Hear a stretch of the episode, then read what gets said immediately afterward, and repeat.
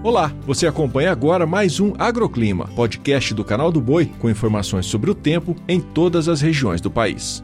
Olá, seja muito bem-vindo ao podcast do Agroclima. Eu sou Débora Oliveira e atualizo você sobre a previsão desta quarta-feira. Um fluxo de umidade é responsável por intensificar a chuva em todo o centro-oeste do país. A previsão é de pancadas generalizadas, com alto potencial para queda de granizo, temporais e volumes elevados durante a tarde. Em áreas nordestinas, o sol aparece no norte da Bahia e no interior entre Sergipe e Pernambuco, mas ainda há condições favoráveis para a formação de nuvens carregadas nas demais áreas da região. E olha só, é alto potencial para temporais e chuva volumosa na costa leste e norte. No sudeste, a previsão é de sol no norte de Minas Gerais e Rio de Janeiro, além do sul do Espírito Santo. Nas demais localidades da região, as pancadas caem pontualmente fortes e a qualquer hora do dia. No sul do país, a circulação dos ventos é responsável por levar bastante umidade do oceano para o Paraná, Santa Catarina e entre o norte e leste do Rio Grande do Sul. A previsão é de chuva a qualquer hora do dia, com condições para pancadas pontualmente fortes. Já no norte, o dia será de chuva em todas as áreas, com céu nublado e acumulados elevados. Os destaques são para o leste do Amazonas e também o oeste de Roraima.